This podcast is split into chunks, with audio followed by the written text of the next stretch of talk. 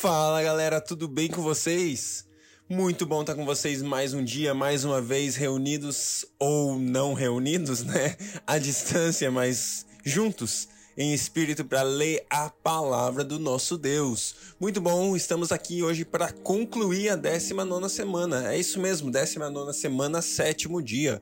Hoje a gente vai ler 1 Samuel capítulo 29, 1 Samuel capítulo 30 e também nós vamos ler Romanos capítulo 16. Muito legal, estamos aí concluindo Romanos, concluindo livros da palavra, mais avanço, mais é, chão sendo tomado aí na nossa leitura bíblica. Eu estou muito feliz, é muito, muito legal. Estamos aqui já, né, quase que na metade da nossa jornada e tem sido muito, muito, muito especial poder passar por esses dias lendo a palavra de Deus com vocês. Muito bacana, muito bom estarmos juntos. Glória a Deus. Beleza, gente, vamos lá então. É, décima nona semana, sétimo dia. Deus, obrigado pelo teu amor, pela tua graça, bondade constante. O Senhor não falha, o Senhor é bom, o Senhor está sempre presente. Deus, muito obrigado porque o seu amor é, é único é inigualável. Nós te adoramos, Deus. Nós te honramos, nós te exaltamos, nós te engrandecemos, reconhecemos o Senhor nas nossas vidas, Pai. Muito obrigado, Senhor. Fica conosco nesse dia, Deus, enquanto a gente lê essa palavra, fala os nossos corações, traga revelação, traga é, novidade além da letra, de maneira que a gente seja impactado pela leitura da palavra, que nos alimente como rema, como pão, como alimento diário, de maneira que a nossa vida seja é, sustentada pela Sua palavra, em nome de Jesus. Amém. Amém. Glória a Deus. Glória a Deus. Vamos nessa, galera. Vamos, vamos começar aqui então em 1 Samuel, capítulo 29. Os filisteus reuniram todas as tropas em Afeque e Israel acampou junto à fonte de Jezreel. Enquanto os governantes filisteus avançavam com seus grupos de cem e de mil, Davi e seus homens iam na retaguarda com Aquis. Os comandantes dos filisteus perguntaram: O que é, o que estes hebreus fazem aqui? Aquis respondeu: Este é Davi, que era oficial de Saul, rei de Israel. Ele já está comigo há mais de um ano, e desde o dia em que deixou Saul, nada fez que mereça desconfiança. Contudo, os comandantes filisteus se iraram contra ele e disseram: Manda embora esse homem para a cidade que você lhe designou. Ele não deve ir para a guerra conosco, senão se tornará nosso adversário durante o combate. Qual seria a melhor maneira de recuperar a boa vontade de seu senhor, senão à custa da cabeça de nossos homens? Não é ele, o Davi de quem cantavam em suas danças. Saul matou milhares, Davi dezenas de milhares. Então Aquis chamou Davi e lhe disse: Juro pelo nome do Senhor que você tem sido leal e ficaria contente em tê-lo servido comigo no exército. Desde o dia em que você veio a mim, nunca desconfiei de você, mas os governantes não o aprovam. Agora volte e vá em paz. Não faça nada que desagrade aos governantes filisteus. Davi perguntou: O que foi que eu fiz? O que descobriste contra teu servo desde o dia em que cheguei? Por que não posso ir lutar contra os inimigos do rei, meu senhor? Aquis respondeu: Reconheço que você tem feito o que eu aprovo, como um anjo de Deus. Os comandantes filisteus, no entanto, dizem que você não deve ir à batalha conosco. Agora, levante-se bem cedo com os seus servos, com os servos de seu senhor que vieram com você, e partam de manhã, assim que clarear o dia. Então Davi e os seus soldados levantaram-se de madrugada para voltar à terra dos filisteus, e os filisteus foram para Jezreel. 1 Samuel capítulo 30 Quando Davi e os seus soldados chegaram a Ziclac, no terceiro dia, os amalequitas tinham atacado o Negueb e incendiado a cidade de Ziclac.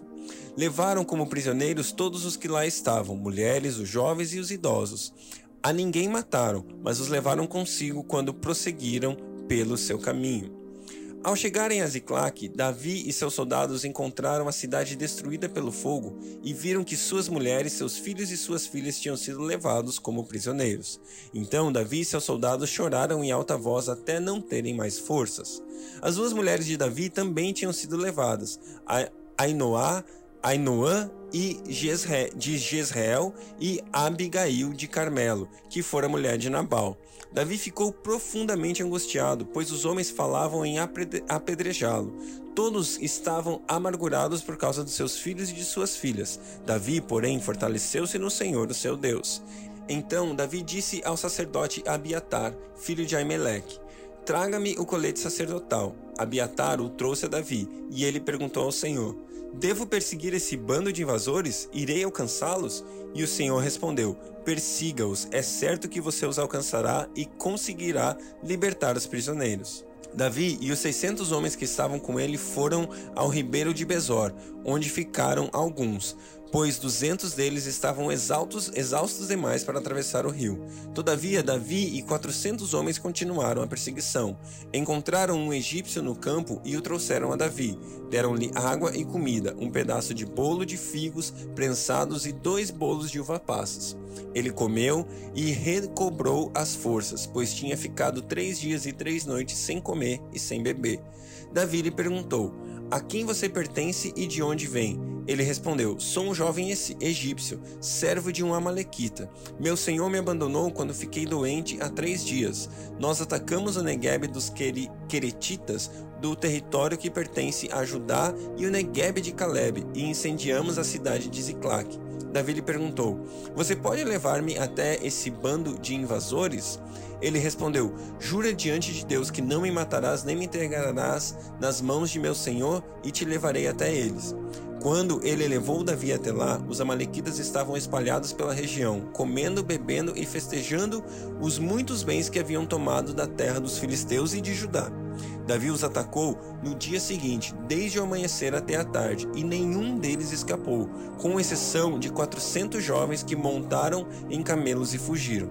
Davi recuperou tudo o que os amalequitas tinham levado, incluindo suas duas mulheres. Nada faltou, nem jovens, nem velhos, nem filhos, nem filhas, nem bens, nem qualquer outra coisa que fora levada. Davi recuperou tudo e tomou também todos os rebanhos dos Amalequitas e seus soldados e os conduziram à frente dos outros animais, dizendo: Estes são os despojos de Davi. Então Davi foi até os duzentos homens que estavam exaustos demais para segui-lo e tinham ficado no ribeiro de Besor. Eles saíram para receber Davi e os que estavam com ele. Ao se aproximarem com os soldados, Davi os saudou, mas todos os elementos maus e vadios que tinham ido com Davi disseram: Uma vez que não saíram conosco, não repartiremos com eles os bens que recuperamos. No entanto, cada um poderá pegar a sua mulher e seus filhos e partir. Davi respondeu: não, não, meus irmãos, não façam isso com o que o Senhor nos deu. Ele nos protegeu e entregou em nossas mãos os bandidos que vieram contra nós. Quem concordará com o que vocês estão dizendo? A parte de quem ficou com a bagagem será a mesma de quem foi à batalha todos receberão partes iguais. Davi fez disso um decreto e uma ordenança para Israel, desde aquele dia até hoje. Quando Davi chegou a Ziclac, enviou parte dos bens às autoridades de Judá, que eram seus amigos, dizendo: Eis um presente para vocês, tirado dos bens dos inimigos do Senhor. Ele enviou esse presente às autoridades de Betel, de Ramote, do Negueb, de Jatir, de Aroer e de Sifimote de Estimoa, de Darracal e das cidades dos Jerameelitas e dos Queneus de Ormá, de Coraçã, de Atasse, de Hebron e de todos os lugares onde Davi e seus soldados tinham passado. Glória a Deus pela essa palavra, glória a Deus por essa leitura aqui. A gente vê em certo momento Davi vestindo aquela que era ali a, a a, o manto sacerdotal, né? A, a, o colete do sacerdote, né? E isso é muito interessante. Isso é muito interessante. A palavra de Deus fala para mim e para você que hoje eu e você somos o quê? Somos reis e sacerdotes. Isso está lá em Pedro, 1 Pedro, se não me engano, 2:9. Ele nos fez reis e sacerdotes. Davi, apesar de ainda não ser rei nesse momento, ele já era ungido, ele já tinha sido nomeado por Deus como o rei. E ele, desde antes do Novo Testamento, desde antes da cruz, ele já vivia um novo tempo. Ele já vivia na autoridade de certa forma daquilo que Jesus conquistou pra gente. É incrível a maneira que Davi vivia, apesar dele estar na lei, apesar dele estar no Antigo Testamento. Ele se vestia, ele era rei e se vestia de sacerdote, porque ele entendia que ele deveria consultar o Senhor. Sabe, ele não tinha é, Samuel para recorrer, ele não tinha é, outras pessoas para tentar ser ali aquele com quem profeta, com quem falaria com Deus, mas ele sabia quem ele era. Ele entendeu antes mesmo da, da conquista da cruz que ele era rei e sacerdote, que ele tinha essa autoridade de chegar-se diante de Deus e falar: Deus, e agora? Qual é o próximo passo?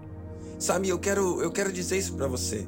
Assuma a identidade que Jesus conquistou para você na cruz. Assuma a identidade que ele tem para você. Ele fez de você rei e sacerdote. Ele nos tirou do reino das trevas para o reino da sua maravilhosa luz. Ele fez isso por mim e ele fez isso para você. Vamos parar de viver nas trevas. Vamos parar de viver na escuridão. Chegou o tempo de nós vivermos a vida que Jesus conquistou para nós eu e você somos reis e sacerdotes. Se temos uma dúvida, se temos uma dificuldade, ora, se vista como rei, se vista como sacerdote, viva aquilo que ele conquistou para você.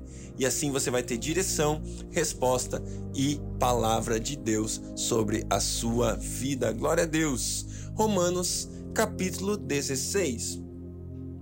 Recomendo a vocês nossa irmã Febe, serva da igreja em Sencreia. Peço que a recebam no Senhor de maneira digna dos santos, que lhe prestem a ajuda que venha a necessitar, pois tem sido de grande auxílio para muita gente, inclusive para mim. Saúdem Priscila e Áquila, meus colaboradores em Cristo Jesus. Arriscaram suas vidas por mim. Sou grato a eles, não apenas eu, mas todas as igrejas dos gentios. Saúdem também a igreja que se reúne na casa deles. Saúdem meu amado irmão Epen Epeneto, que foi o primeiro convertido a Cristo na província da Ásia. Saúdem Maria, que trabalhou arduamente por vocês. Saúdem Ando Andrônico e Junias, meus parentes que estiveram na prisão comigo são notáveis entre os apóstolos e estavam em Cristo antes de mim. Saúdem a Ampliato, meu amado irmão no Senhor. Saúdem Urbano, nosso cooperador em Cristo, e meu amado irmão Estaques. Saúdem a Peles, aprovado em Cristo. Saúdem os que pertencem à casa de Aristóbulo. Saúdem Herodião, meu parente. Saúdem os da casa de Narciso, que estão no Senhor. Saúdem Trifena e Trifosa, mulheres que trabalham arduamente no Senhor. Saúdem a amada Pérside, outra que trabalhou arduamente no Senhor. Saúdem Rufo, eleito no Senhor, e sua mãe, que tem sido mãe para mim também. Saúdem Assíncrito, Flegote, Flegonte, Hermes, Patrobas, Hermas e os irmãos que estão com eles. Saúdem Filógo, Júlia, Nereu e sua irmã, e também Olimpas e todos os santos que estão com eles. Saúdem uns aos outros com beijo santo. Todas as igrejas de Cristo enviam saudações. Recomendo, irmãos, que tomem cuidado com aqueles que causam divisões e põem obstáculos ao ensino que vocês têm recebido. Afastem-se deles, pois essas pessoas não estão servindo a Cristo, nosso Senhor, mas a seus próprios apetites. Mediante palavras suaves e bajulação, enganam o coração dos ingênuos. Todos têm ouvido falar da obediência de vocês, por isso estou muito alegre, mas quero que sejam sábios em relação ao que é bom e sem malícia em relação ao que é mal. Em breve, o Deus da paz esmagará Satanás debaixo dos pés de vocês. A graça do nosso Senhor Jesus seja com vocês. Timóteo, meu cooperador, envia saudações, bem como Lúcio, Jason e Sosispatro, meus parentes. Eu, Tércio, que redigi essa carta, saúdo vocês no Senhor. Gaio, cuja hospitalidade eu e toda a igreja desfrutamos, envia-lhe saudações. Erasmo, administrador da cidade, e nosso irmão Quarto enviam saudações. Que a graça do nosso Senhor Jesus Cristo esteja com vocês todos. Amém. Ora, aquele que tem poder para confirmá-los pelo meu evangelho e pela proclamação de Jesus Cristo, de acordo com a revelação do ministério, do mistério oculto nos tempos passados, mas agora revelado e dado a conhecer pelas escrituras proféticas por ordem do Deus eterno, para que todas as nações venham a crer nele e a obedecer-lhe, sim, ao único Deus sábio, seja dada a glória para todo o sempre por meio de Jesus Cristo. Amém. Aleluia! Glória a Deus pela Sua palavra, glória a Deus pelo, por mais uma leitura, por mais um dia de debruçar as nossas vidas na palavra de Deus, glória a Deus pelo livro de Romanos. Eu espero que você tenha sido edificado por essa leitura e não se esqueça, amanhã tem mais, começamos mais uma semana, a semana de número 20. Deus abençoe você e até lá!